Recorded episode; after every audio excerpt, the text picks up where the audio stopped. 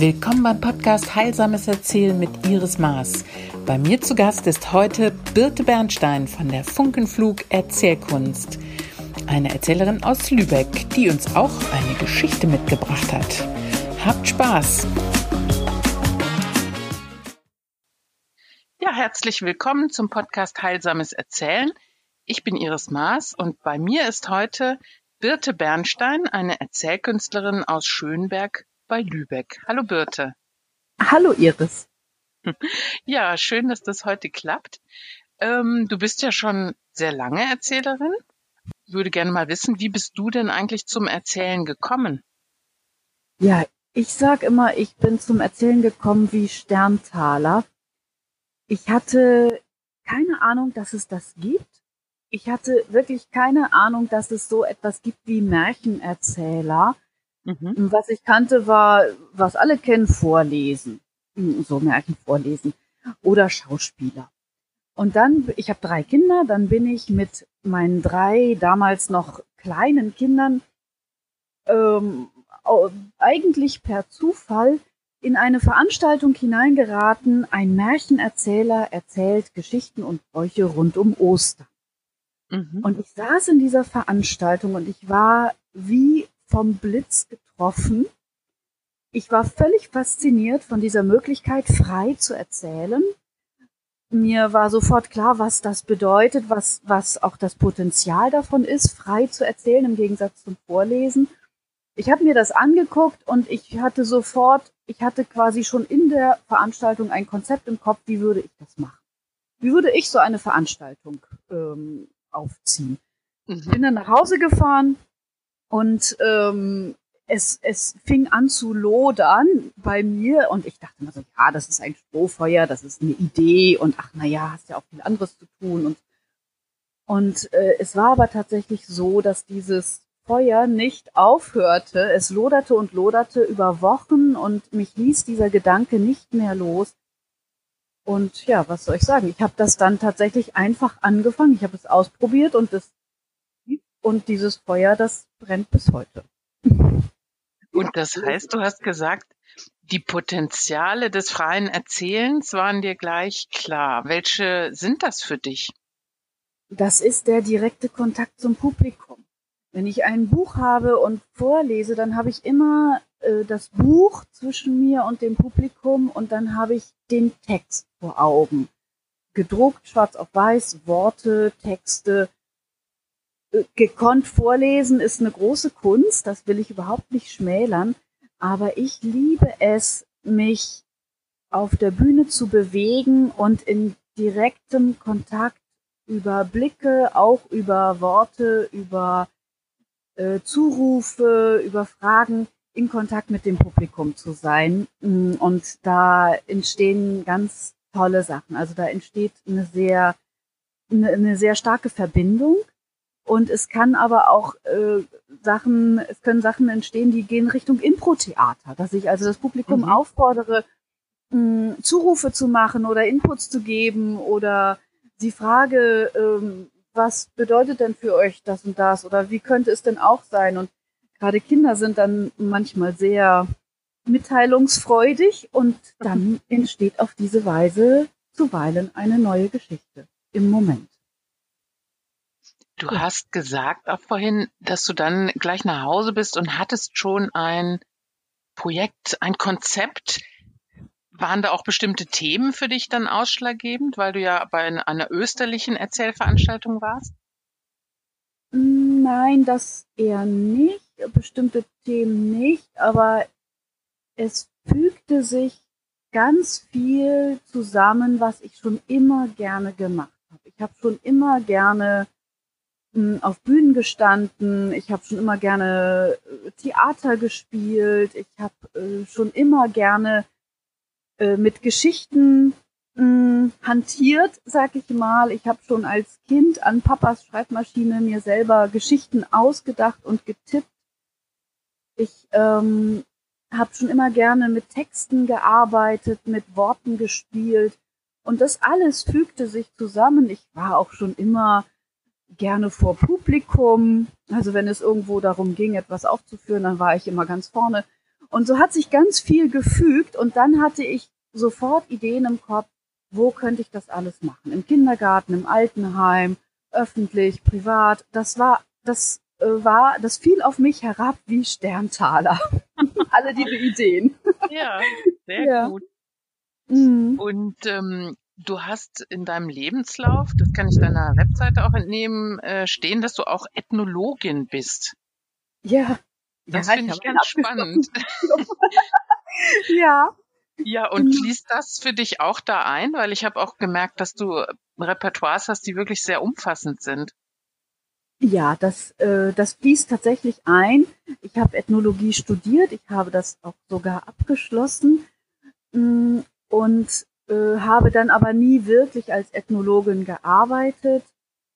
Und jetzt kommt die Ethnologie sozusagen durch die Hintertüre wieder herein in mein Leben und ich erzähle Märchen der Völker und beschäftige mich da natürlich in den Recherchen und in, den, in der Erarbeitung dieser Geschichten auch mit den Kulturen, mit den Grundgedanken. Das ist dann, äh, das geht natürlich nicht so in die Tiefe wie jetzt ethnologische Forschungen, aber was mir wichtig ist bei Märchen der Völker, ist auch immer die Stimmung mit rüberzubringen. Und ein Märchen aus Afrika, das äh, hat eine ganz andere Stimmung und das transportiert etwas ganz anderes als Märchen aus Russland oder von den Indianern. Und mh, jede Kultur hat ihre, ihre Grundthemen, ihre Stimmung und das möchte ich gerne rüberbringen. Und da, ich glaube, da hilft mir der ethnologische Blick schon. Mhm. Wenn du sagst, auch Kulturen haben so eine Grundstimmung, Grundthemen, Glaubst du, dass es auch für den Einzelnen sowas wie ein Schicksalsmärchen gibt? Oder weil du auch Sterntaler jetzt genannt hast bei deiner Initiation in die Erzählkunst, sage ich mal? Mm, ja, natürlich äh, sind auch Menschen unterschiedlich, so wie Kulturen unterschiedlich sind. Und natürlich gibt es Märchen, die für den einen besser passen und für den anderen nicht so gut passen. Oder Märchen, na, jeder kennt das, jeder hat so Lieblingsmärchen oder viele haben ja Lieblingsmärchen von sich aus ihrer Kindheit. Und da könnte man hinschauen und fragen, warum ist das so? Warum fasziniert mich dieses eine Märchen so besonders? Warum finde ich das andere Märchen blöd? Fand ich schon immer blöd hab, oder habe ich noch nie verstanden, warum ist der König so? Warum behandelt er seine Tochter so? Und andere fasziniert das, genau das. Oh, dieser König, der, der hat irgendwie etwas Besonderes, das spricht mich an. Ja, und so ähm, hat jeder sein, sein Märchen, was passt, oder seine Art von Märchen. Du hast ja auch ähm, dich mit heilsamem Erzählen beschäftigt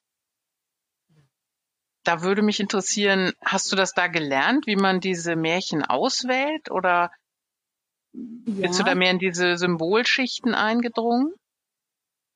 Na, das heilsame Erzählen, das ähm, hat ein bestimmtes Konzept und lehnt sich an an die Elemente-Lehre.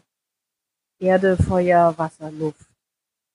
Und das heilsame Erzählen geht davon aus, dass jedes Märchen ein Grundelement hat. Es gibt Märchen, die haben Feuerthemen.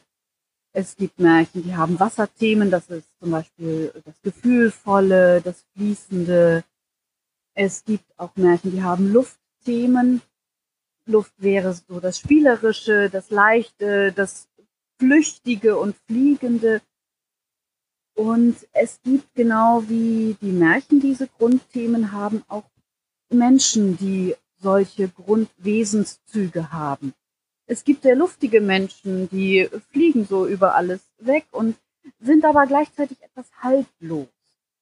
Und diesen luftigen Menschen, denen tut es gut, wenn man ihnen ein Erdemärchen erzählt, wo es um Boden geht, um Versorgung, um Stabilität und Struktur. Und das kann diesen luftigen Menschen sehr gut tun, wenn sie auf diese Weise etwas etwas Boden unter die Füße bekommen.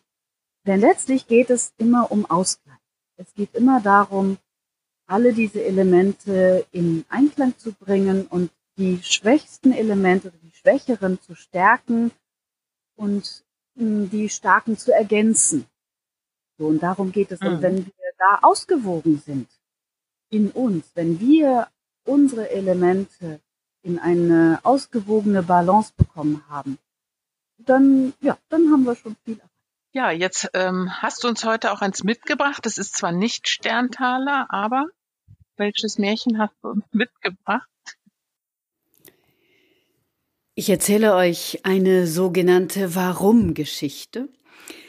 Die Warum-Geschichten, das sind meine Lieblingsgeschichten oder sie gehören zu meinen ganz großen Lieblingsgeschichten, denn sie erklären die Welt, warum die Welt so ist, wie sie ist warum die Sonne auf der einen Seite aufgeht, auf der anderen wieder untergeht, warum der Käse Löcher hat, warum die Männer Haare auf der Brust haben, zumindest einige. Und jetzt eine Warum-Geschichte zum Mond. Dieses Märchen ist schon sehr, sehr alt. Vor langer, langer Zeit, da war es nämlich so, dass der Mond nicht nur einmal im Monat voll und groß am Himmel stand, sondern jede Nacht. Jede Nacht stand der Mond voll und groß am Himmel und tauchte die Welt in sein silbriges Licht. Tja, und warum das heute nicht mehr so ist, das erzähle ich euch jetzt. Vor langer, langer Zeit, es war ein früher Abend, die Wolken schoben sich zwischen den Mond und die Erde, aber der Mond, der hoch oben am Himmel stand und in voller Pracht leuchtete, der hatte gerade noch gesehen, dass unten auf der Erde ein Fest gefeiert wurde. Kirchweih, Maifest, das weiß ich nicht genau, aber der Mond, der sah das von oben und dachte sich, ach, ich würde so gerne mal unten feiern. Ich würde so gerne mal zu den Menschen hinabfahren und ein Fest mit ihnen feiern. Da sah der Mond sich um und bemerkte, dass dicke Wolken zwischen ihm und der Erde waren, und nun dachte er, es wird nichts machen, wenn ich ein paar Stunden nicht hier bin, ich schaue nur kurz hinunter zur Erde und dann, dann feiere ich ein wenig und dann fahre ich wieder hinauf in den Himmel und niemand wird es bemerken. So fuhr der Mond hinunter zur Erde und er feierte mit den Menschen. Hm, er wurde gut aufgenommen. Mit dem Mond zu feiern, das passiert nicht alle Tage. Die klopften ihm auf die Schultern, die Menschen, die sangen mit ihm, sie tanzten mit ihm, Sie tranken das ein oder andere köstliche Bier mit ihm. Ach, es wurden Geschichten erzählt, Musik gespielt, es war großartig. Einige Stunden später, da sah der Mond besorgt zum Himmel und meinte, nun sei es Zeit für ihn wieder hinaufzufahren. Er hätte dort einen Platz, er müsste eine Arbeit erledigen, er hätte zu leuchten jede Nacht. Nein, doch noch nicht jetzt. Seine neuen Freunde überredeten ihn, noch in die nächste Kneipe mitzukommen. Nur noch ein Bier, nur noch eine Geschichte, noch ein Lied und dann, dann kannst du immer noch wieder hinauffahren und deine Arbeit dort am Himmel tun. Na gut, na gut. Noch ein Wirtshaus, noch ein Bier. Und der Mond ging mit seinen neuen Freunden hinein in das nächste Wirtshaus. Ja, und was soll ich euch sagen? Da gefiel es ihm noch besser. Die Leute erzählten sich Geschichten, sie sangen und tanzten, sie tanzten auf den Tischen und sangen nun sogar Lieder, in denen der Mond gelobt wurde. Guter Mond, du gehst so stille, und der Mond ist aufgegangen, und Wer hat die schönsten Schäfchen, die hat der goldene Mond. Aus vollen Kehlen sangen sie, und das Bier schmeckte köstlich. Der Mond feierte und sang und tanzte, bis der Morgen graute. Da erschrak er sich. Als es draußen vor dem Fenster hell wurde von der ersten Morgendämmerung, da rannte er zur Tür hinaus, fuhr in den Himmel hinauf, wollte sich an Petrus vorbei auf seinen Platz schleichen, doch Petrus schlief nicht. Er packte den Mond am Schlafittchen und schleppte ihn geradewegs vor den Herrgott, und der kannte kein Erbarmen. Er schimpfte und schalt. Du Herumtreiber, du Nichtsnutz! Du solltest hier am Himmel stehen und leuchten, das war deine Arbeit, das war deine Aufgabe, und stattdessen gehst du feiern, du solltest dich schämen.